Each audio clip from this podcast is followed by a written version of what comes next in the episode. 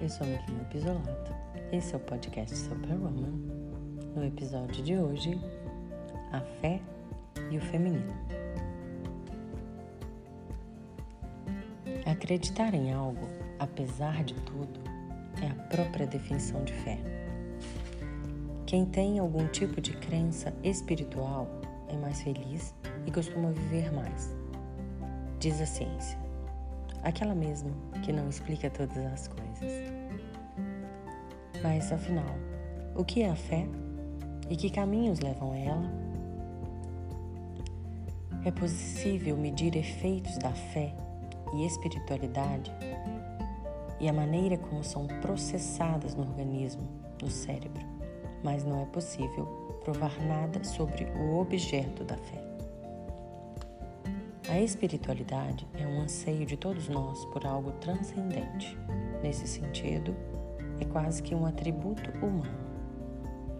Influencia verdadeiramente no bem-estar o valor que as pessoas atribuem às suas crenças. A fé ajuda a dar sentido à vida.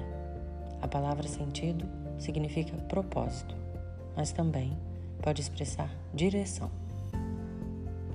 A fé é denominada como a capacidade humana de perceber as coisas reveladas por Deus no mundo e ilumina a razão. Pessoas que têm uma vida que transcende Deus inspira outras pessoas. É como se você vivesse uma vida normal e algo começasse a transformar internamente.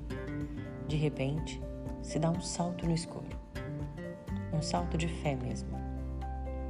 Daí em diante, quase nada te mete medo. É como se você já soubesse o final da história. Mas em se tratando de mulheres, onde a fé e o feminino se misturam? Bom, o feminino sempre foi um divulgador do nome de Deus.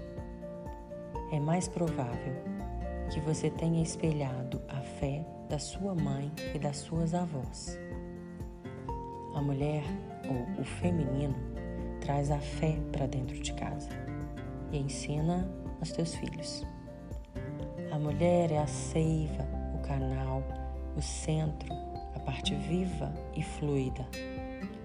O masculino é o concreto, é a força e a honra. Mulher é água, que tudo une e tudo nutre. Assim, a fé é propagada. Que a espiritualidade te sustente e inspire cada vez mais pessoas ao seu redor.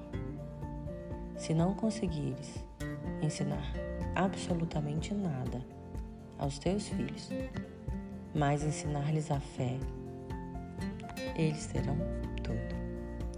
Um beijo, Deus abençoe. Thank you.